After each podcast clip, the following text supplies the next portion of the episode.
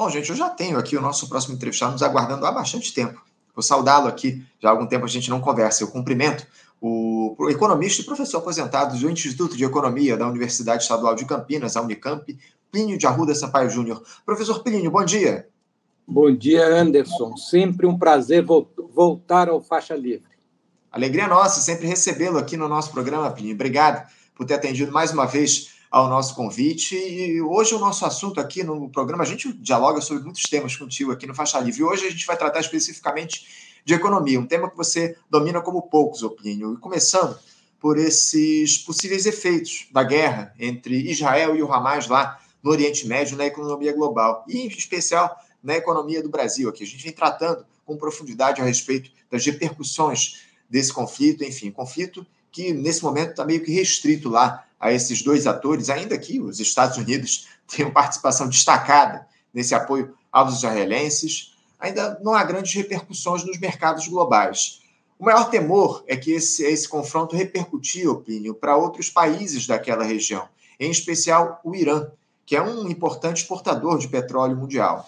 A possibilidade, o preço da commodity disparar caso o país entre na guerra é enorme, o que atingiria em cheio as economias por todo o mundo. Plínio, eu queria começar te perguntando se, se você vê como uma possibilidade real que as economias entrem em colapso devido à ampliação desse conflito, em especial a economia aqui do nosso país, a brasileira. A gente está blindado dos efeitos desse tensionamento lá no Oriente Médio, Plínio? Olha, Anderson, não, o Brasil não está. O Brasil é uma economia dependente, cada vez mais uma economia reflexa, né, com muito pouca autonomia interna então, o que acontece no Brasil depende muito do que acontece no cenário internacional. No cenário internacional, nós estamos assistindo uma crise profunda, talvez terminal, da ordem global. Da ordem global que foi montada pelos americanos em 45 e depois remodelada pelos americanos em 73, é, com o início deste processo de globalização. É isso que nós estamos vendo no conflito dos Estados Unidos com a Rússia, no conflito dos Estados Unidos com a China, né? Na, e, e, e, neste rearranjo da ordem internacional, nós vemos o elo fraco, os países mais débeis, sofrendo já de maneira muito intensa este impacto. Então, o conflito do Meio Oriente não pode ser desvinculado do conflito com a China, do conflito com a Ucrânia, do que está acontecendo ali na, naquela região do norte da África, né, daqueles países todos em, em rebelião contra o, o, neocolonialismo, no caso ali mais francês. Então, é todo este conjunto que está sendo mexido. Bom, o Brasil passou os últimos 30, 40 anos se inserindo de uma maneira muito subalterna na ordem global. Então, ele depende do funcionamento da economia internacional. Então, é tudo isso que está em questão. Bom, mas não é, o, o, o problema da economia mundial não é só o conflito do Meio Oriente. Né? Se a gente for ler o último relatório da UNCTAD, nós vamos ver que a economia mundial está estagnada né? e, e a tendência é de uma perda de, do pouco dinamismo que ainda tem. O, o, a Europa está em recessão, a Alemanha está em recessão, a China, que funcionou muito como uma espécie de locomotiva da economia mundial, também enfrenta muitos problemas, inclusive de bolha no mercado imobiliário, e, portanto, é, é toda, é toda esta ordem internacional que está em crise. E isto atrapalha o Brasil. No caso específico do Meio Oriente, se, é, é, é uma região primeiro, muito sensível, né, que é o principal fornecedor de petróleo, que é o combustível da economia mundial. Então, se o, o petróleo sofre um, um aumento brusco, nós teremos problemas. Mas não é só um problema econômico também, né? Nós estamos tudo meio que embolando, porque o conflito palestino ele é um conflito nacional, ele é um conflito que tem um aspecto religioso, mas ele também é um conflito de classe. Né? Os palestinos são os pobres. Né? E, e, e, os pobres, principalmente os árabes, mas não só, acho que toda a população trabalhadora, ela se identifica com os palestinos. E os palestinos estão dando um exemplo que é muito perigoso para a burguesia, que é o direito que o oprimido tem à rebelião. E, portanto, nós estamos vendo, por exemplo, manifestações imensas em Londres, manifestações muito grandes, de uma preocupação muito grande do governo francês com a reação dos, né, da, da, juventude árabe que mora na periferia das grandes cidades eh, da França, então e, e, manifestações gigantescas no Egito, em todo né, o Meio Oriente. Então é muito delicada a situação, porque não é nada impossível que esta, eh, estas cenas de holocausto que o Israel está promovendo na faixa de Gaza possa não só levantar a reação de alguns países, da Síria, do Hezbollah, mas também é, levantar a população árabe né, contra vários dos seus governos, que são governos, é, digamos assim, alinhados com Israel. Então, é uma situação muito instável os americanos ficam jogando gasolina na situação, porque o, o, Estado americano é um Estado extraordinariamente bélico. Então, esta situação toda é muito ruim. O Brasil, para encerrar, fez uma aposta na inserção especializada na divisão internacional do trabalho. Para que essa aposta, que é uma, uma aposta estrutural, veio, começa ali com a tutela do FMI sobre a política econômica no fim da ditadura militar e depois muda de qualidade com a chegada do Collor, a entrada do Brasil no consenso de Washington. Então, o, a, o, o desempenho da economia brasileira depende muito do, da expansão do mercado mundial e da estabilidade das finanças internacionais. Tudo que atrapalha isto, em tese, é ruim para o Brasil do ponto de vista estrutural embora, do ponto de vista conjuntural, pode eventualmente abrir um ou outro mercado. É o que aconteceu, por exemplo, com as exportações brasileiras no começo do ano, que, digamos, tirou proveito dos impactos da guerra da Ucrânia sobre o mercado de commodities, pegou um, uma safra boa e deu um alento, mas isso é conjuntural. Do ponto de vista estrutural, a situação da economia eh, mundial é muito negativa para o Brasil. Sem dúvida, sem dúvida alguma. E propriamente a economia brasileira, né? Estruturalmente, a economia brasileira está muito afetada por conta de tudo isso que a gente tem observado, inclusive das escolhas que são feitas aí é, pelo, pelo governo Lula. A gente vai tratar, inclusive, disso daqui a pouco, Plínio, porque há quem diga que esse conflito lá no Oriente Médio, Plínio, tende a pressionar a inflação interna aqui no Brasil, especialmente conter o ritmo dos cortes nos juros por parte do Banco Central. Na próxima semana, o Comitê de Política Monetária do BC fará uma nova reunião para tratar da taxa de juros. Você espera aí que a turma do Copom, Opinião, interrompa essa trajetória de queda da Selic de, de meio ponto percentual por reunião? O, o senhor Roberto Campos Neto deve recuar, utilizando aí como argumento esse conflito lá no Oriente Médio? Olha, a taxa de juros brasileira é uma das maiores taxas de juros reais do mundo, se não for a maior do mundo. E isso é estrutural, isso revela alguma coisa, revela a extraordinária vulnerabilidade da economia brasileira aos movimentos de fluxo de capital internacional. É, então, para impedir fuga de capital, o Brasil dá um prêmio para o capital internacional muito grande. Eu acho que, neste caso dos juros, o mais importante até do que o conflito no Meio Oriente é a política monetária do governo norte-americano. E os americanos a especulação no, nos Estados Unidos é que o Fed vai aumentar ainda mais os juros. Se isso acontecer, o, o espaço para redução dos juros no Brasil, dentro deste modelo de política econômica, vai ficar mais limitado. De qualquer maneira, Anderson, a, taxa de juros real do Brasil é tão grande, tem tanta gordura para cortar, que eu acho, eu tenho impressão, que o, o, o Banco Central vai sim cortar meio por cento, não vai recuar nisso, não, é? não vai pegar um pretexto qualquer para diminuir o ritmo disto, até porque os últimos indicadores de nível de atividade mostram que o crescimento da economia brasileira está perdendo fôlego, então há uma pressão muito grande para que a taxa de juros real diminua. E o juros real, é importante que o nosso ouvinte saiba, ele atrapalha não só o crescimento da economia, mas também as finanças públicas.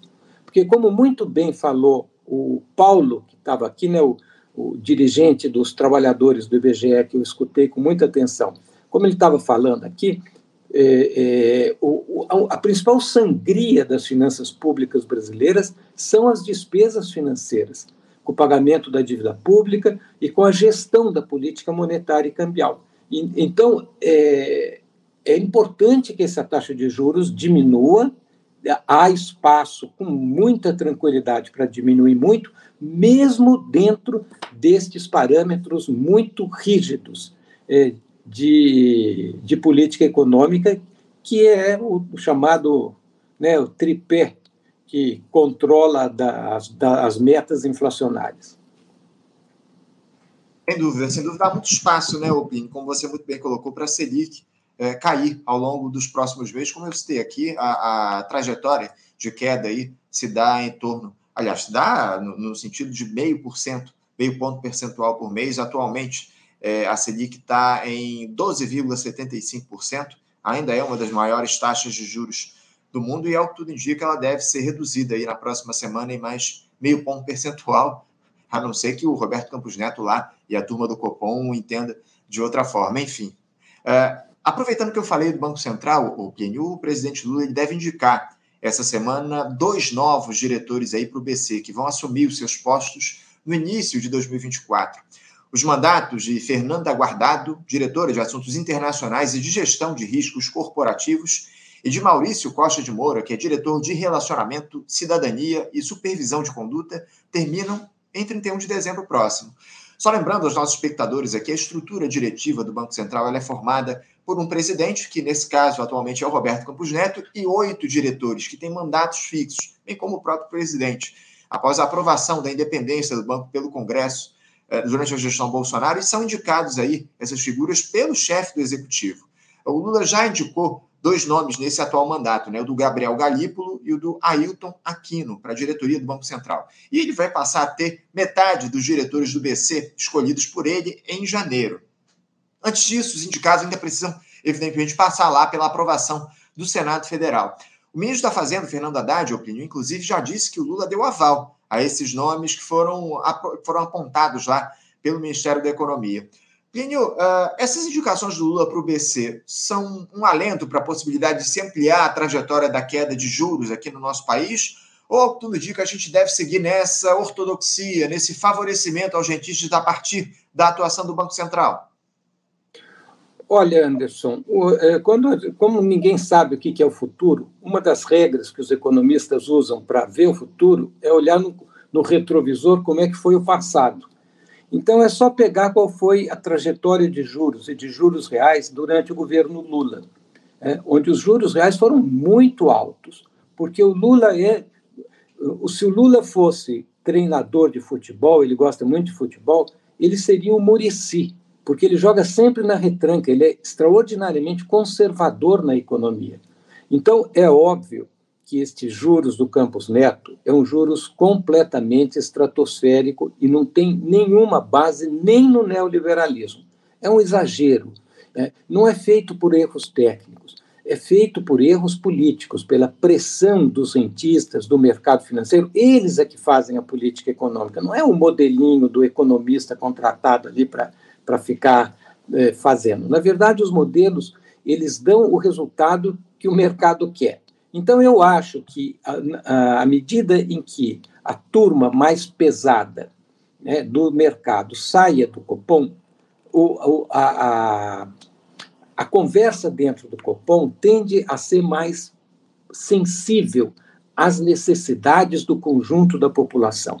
Então, tendo a achar que melhora mas sem nenhuma ilusão, porque os juros reais brasileiro ele tem um piso, que é o juros americano, né, e ele tem um prêmio, que é o risco. Quanto maior a instabilidade, por exemplo, da economia mundial, e a economia mundial está em instabilidade, maior é o risco que o capital internacional exige para pôr o dinheiro aqui. Então, existe sim uma margem de manobra para reduzir os juros, mas essa margem é limitada. E a conjuntura internacional pode atropelar os planos de uma maior redução na, nos juros. Então, o problema do, do. Bom, essa é uma primeira questão. A segunda questão, Anderson, que eu acho que é importante para os nossos ouvintes, é entender que o, o baixo crescimento da economia brasileira não pode ser atribuído única e exclusivamente ao, à alta taxa de juros. É claro que é um problema a alta taxa de juros, mas o problema fundamental do baixo crescimento da economia brasileira é o, a, o nível baixo de investimento público e privado, né, por motivos diferentes, públicos pela crise fiscal permanente, porque o dinheiro tem que ir para pagar rentista, privado, porque há uma incerteza muito grande no mundo. E isto retrai o, os investimentos privados. E segundo, o, a baixa capacidade de consumo das famílias, que é o salário baixo, é o arroxo. Então, o Paulo está falando aí da luta dos trabalhadores do IBGE para conseguir repor perdas salariais. Bom, mas o agronegócio ontem no, no, na Câmara dos Deputados conseguiu que a mamata da Bolsa Agronegócio permanecesse. Então, vai ficando claro na nossa conjuntura, e o teu, eh, teu, teu programa é muito importante para fazer um trabalho um pouco de pedagogia, não só de informação, para que a população entenda como funciona a sociedade. É uma chama política econômica. Não é econômica, econômica, é política, tem uma política. E o que é a política? É a luta, é a luta dos interesses. Então, na verdade, a economia brasileira está amarrada. E, e é por isso que ela não cresce. Ela está estagnada há oito anos. O governo Lula não destravou isto, porque ele não fez nenhuma mudança qualitativa na arquitetura da política econômica. Ele fez melhorias, porque o governo Bolsonaro é um governo tosco em todos os aspectos. Na economia também. Havia nisso uma coerência muito grande dentro do governo. E o governo do Lula é um governo muito mais inteligente, muito mais racional, muito mais flexível. Mas a arquitetura é a mesma. E essa arquitetura é uma arquitetura que condena o Brasil a uma economia de baixo crescimento, independentemente da taxa de juros. É, esse trabalho de pedagogia que você muito bem coloca, o Plínio, eu vou até sair um pouquinho aqui da nossa pauta. Esse trabalho de pedagogia é muito importante para que as esquerdas façam aqui no nosso país. Infelizmente, eu tenho observado muito pouco esse trabalho sendo feito pelos partidos do nosso campo, pela, pela militância em geral, enfim, pelas, pelos movimentos sociais, pelos próprios sindicatos. O que, é que você acha, Opínio, que a esquerda, de alguma forma, abandonou esse trabalho pedagógico de explicar para a classe trabalhadora o que significam os, os movimentos relativos aí à política, à economia? Por que houve esse abandono, na tua avaliação? Você tem toda a razão. Por exemplo, o Paulo, que teve aqui, falou até que ele é o responsável pela auditoria cidadã no Rio de Janeiro. A auditoria cidadã faz um trabalho pedagógico no Brasil inteiro, extraordinário, sobre um aspecto da política econômica que é a dívida pública. E é muito importante. Agora, os partidos abandonaram de fato isso. E por quê? Eu, eu acho que é porque os partidos foram cooptados para a luta política dentro da institucionalidade. Então, eles dão muito mais importância aos conchavos políticos, aos cálculos eleitorais, do que ao trabalho de base de, de conscientização e de luta ao lado dos trabalhadores.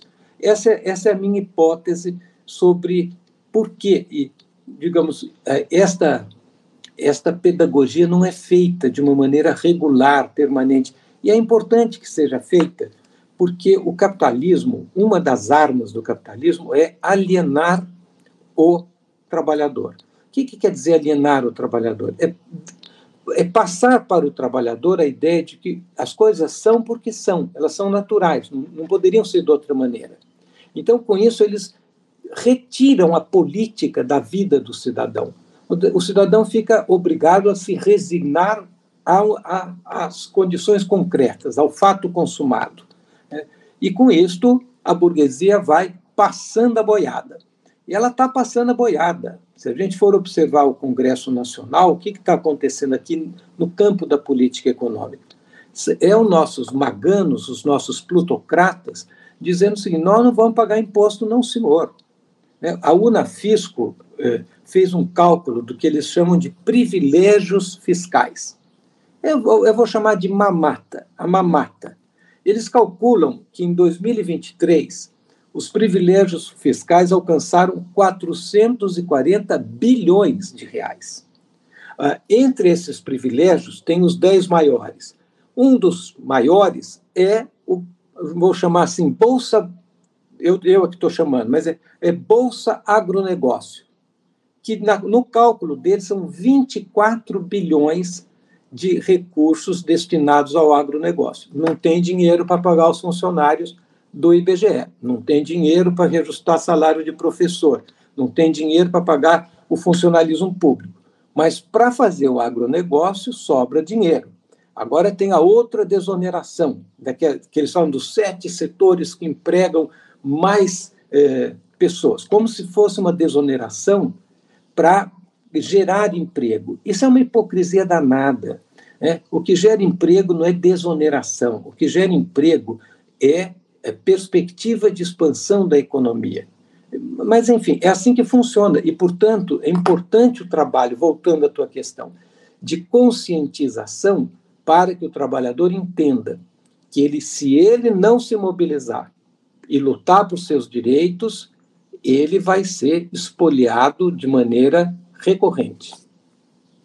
É isso, é isso. Como você muito bem coloca, né, Opínio, a alienação e a cooptação dos trabalhadores a partir da, da utilização de determinados discursos, especialmente o da meritocracia, é assim como o capitalismo age aqui, especialmente na periferia. Ô, Plínio, uh, voltando para a gente dialogar a respeito da questão econômica, havia uma expectativa de que o plenário da Câmara dos Deputados ontem pudesse votar aquele projeto de lei que muda a tributação dos tais fundos exclusivos, né? aqueles fechados para alta renda aqui no Brasil e também dos offshore, que são investimentos no exterior. Essa é uma das prioridades, inclusive, para o governo e para o ministro Fernando Haddad, que tenta zerar o déficit nas contas públicas para o próximo ano, algo que foi colocado aí como meta, e levantar 20 bilhões de reais com essas medidas, a fim de fazer o arcabouço fiscal funcionar aqui no país. No entanto, os parlamentares acabaram adiando novamente a análise desse tema. A reunião do Colégio de Líderes que acertaria os últimos detalhes aí do texto que vai ao plenário foi adiada para essa quarta-feira pelo fato de ainda não haver, entre aspas, um consenso. O governo tem alternativa, aliás, o governo não tem alternativa aí se não conseguir aprovar essa taxação dos fundos onshore e offshore, sob o risco de entrar em 2024 com a ameaça de não cumprir a meta fiscal de déficit zero. Dá para considerar que o governo Lula, o presidente da República, está mais uma vez nas mãos de deputados e senadores, Plínio, diante da apatia das ruas, que não pressionam por essa cobrança de impostos dos ricaços? E outra, o que é que o governo ainda pode ceder para levar à frente essa política econômica rasteira, que só interessa andar de cima, Plínio? Então, é, é, é, é, o calcanhar de Aquiles do governo Lula é exatamente a sua, a, a sua absoluta falta de, de força política própria. Porque, como o governo Lula optou por fazer conchavos com a direita, e não de mobilizar os trabalhadores, e não de eleger uma bancada grande, é, comprometida com uma mudança estrutural na política econômica, hoje ele é prisioneiro desta feitiçaria e fica na mão do Lira.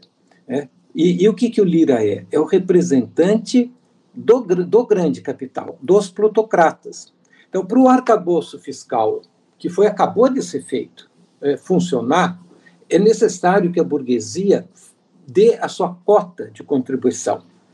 O, governo tem que aumentar em mais ou menos 1, 1,5% do PIB a tributação sobre a grande fortuna, sobre os lucros, para poder fechar o marco, o arcabouço fiscal. E eu acho que essa foi a jogada do Lula e a jogada do, do Haddad. Né? Nós, nós fazemos este arcabouço, vocês entram com esta contribuição. Mas na hora de entrar com a contribuição, a burguesia regateia. Porque não é só a tributação dos fundos offshore, né, que é uma excrescência completa e desses fundos especiais. Você vai notar, Anderson, que a tributação de lucro e de, de transferência de lucro e dividendos para as pessoas físicas saiu da pauta, nem é discutido. Não é que não é aprovado, nem é discutido. Isso o Lira, o dia que o Haddad anunciou que queria fazer, o Lira já falou: não, não, isso não. E ameaçou com a reforma administrativa. Falou: não, não, precisa de dinheiro, vamos tirar mais ainda do funcionalismo. Né? Então, é, isso mostra a força descomunal da nossa uh, plutocracia, a forma distorcida como funciona o parlamento, que é um parlamento que não ecoa as necessidades da população, mas sim que parece uma espécie de uma sala de despachantes dos grandes empresários brasileiros, que cuidam com muito cuidado, com muito zelo dos seus interesses. Então, agora, se o governo, o governo Lula fez um começo, ele conseguiu isolar o Bolsonaro, conseguiu de uma maneira muito precária, mas de certa maneira fazer com que a tutela militar ficasse no mínimo mais discreta, né? então ele conseguiu também por ali, conseguiu ter apoio parlamentar entregando quase todo o governo para o Centrão, mas falta, conseguiu até o momento desmobilizar os trabalhadores, mas ele ainda não conseguiu o 1,5% do PIB para poder equilibrar a conta fiscal. Então, o que está em jogo aqui, no fundo, é a estabilidade da política econômica, porque o governo acaba de fazer um novo marco fiscal. Fez discutindo com o andar de cima. Mas o andar de cima não cumpre acordos, porque o que estava implícito é que entrariam estes recursos. Mas na hora H o agronegócio mexe aqui, os plutocratas mexam lá.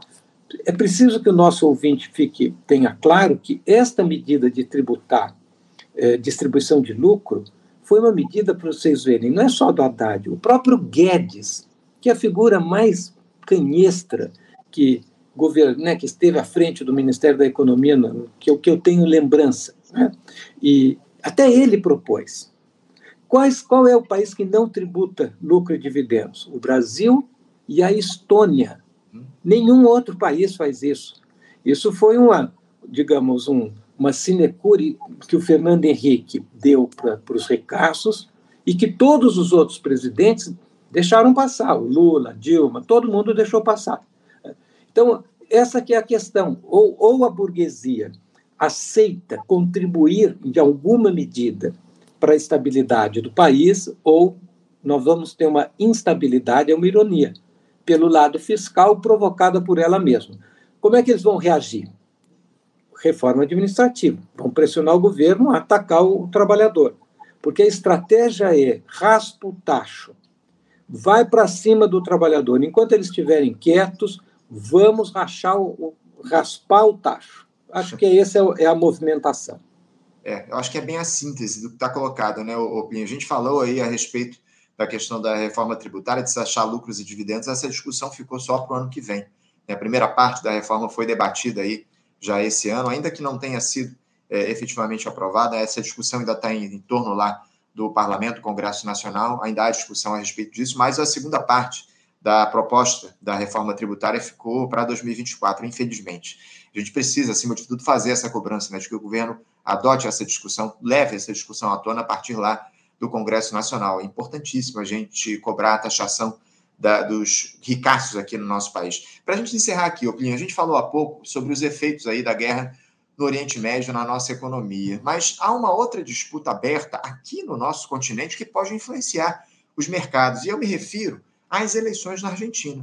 No último domingo, o candidato governista, o Sérgio Massa, que é atual ministro da Economia por lá, saiu vencedor no primeiro turno e levou vantagem para a disputa final no próximo dia 19 de novembro contra o ultradireitista, o Javier Milei. Plínio, a Argentina é o terceiro maior parceiro comercial do Brasil, um mercado importantíssimo para os nossos produtos. Ah, uma vitória desse Javier Milei, apoiado pela família Bolsonaro, inclusive, Javier Milei, que se considera um anarcocapitalista. Ele promete acabar com o Banco Central da Argentina, cortar relações comerciais com a China, enfim. Como é que é, é, uma eventual vitória do Milei pode ou poderia afetar a economia brasileira, Oplinho? Você vê riscos aí consideráveis para nós? Ah, eu acho que seria muito ruim mesmo, não só para a economia, mas todo para todos os brasileiros e muito mais ainda para todos os argentinos. Né? A Argentina, como você lembrou, é o terceiro país que tem maior comércio com o Brasil. É China, Estados Unidos, Argentina. Se não me engano, é mais ou menos 7% do comércio internacional brasileiro, é, das exportações, é com a Argentina. Então, isso, né, como o Milley se apresenta, ele, no fundo, ele se apresenta muito hostil ao, a tudo que for de esquerda. E, e ele é muito instável, ele vai aprofundar de maneira muito grave a crise econômica e, em seguida, a crise política argentina. Vai criar uma instabilidade profunda aqui no, no, no, na, na, nossa fronteira e vai desestabilizar o Mercosul, que já anda muito capenga, mas que ainda é, pelo menos, um fórum mínimo para que os países aqui da América do Sul negociem né, com, os, com os demais países. Então, para o Brasil, a instabilidade argentina é muito ruim do ponto de vista econômico, mas mais do que isso, é do ponto de vista político, porque mostra a crise profunda da democracia liberal no mundo inteiro, né? Não só, não é só uma crise brasileira, é uma crise mundial, porque é sempre bom repetir, porque a gente tem vem aqui de vez em quando, né? E eu, eu, eu acho que eu sou daquela teoria que água mole em pedra dura, tanto bate até que fura. Nós estamos assistindo à crise estrutural do capitalismo. É um capitalismo em descenso.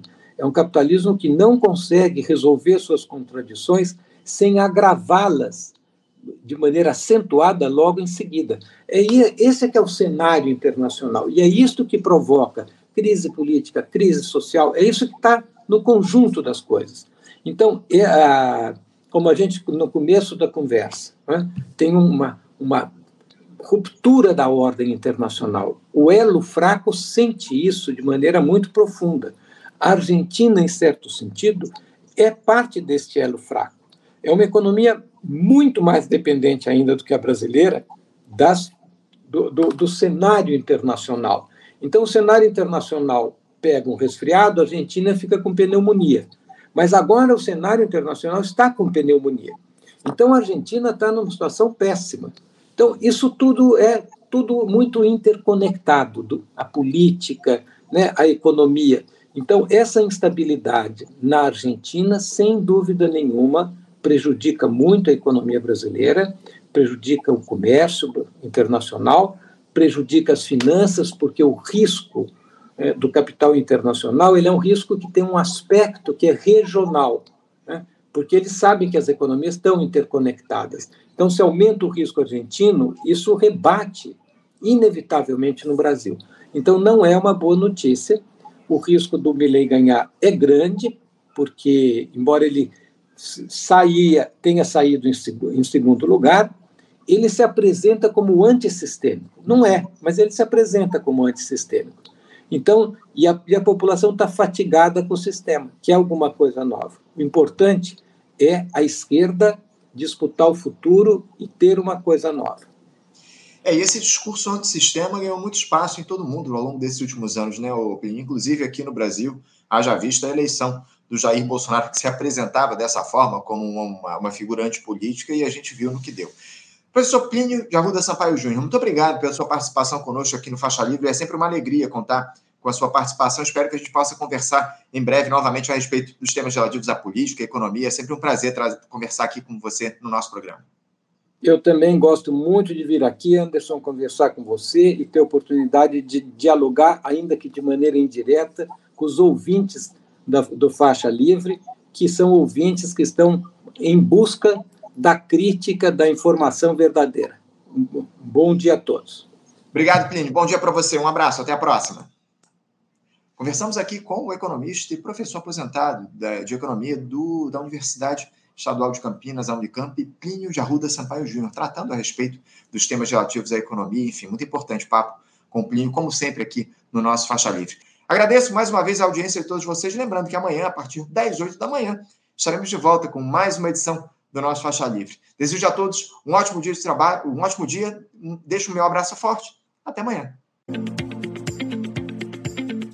Você, ouvinte do Faixa Livre, pode ajudar a mantê-lo no ar.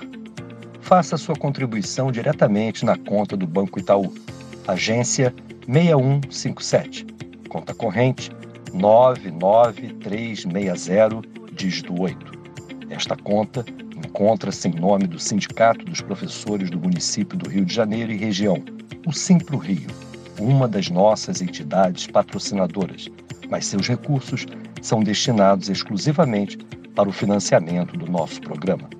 Você pode fazer sua doação de qualquer valor, utilizando também a nossa chave Pix, que é ouvinte@programafaixalivre.com.br. Sua contribuição é fundamental para a manutenção desta trincheira progressista no ar.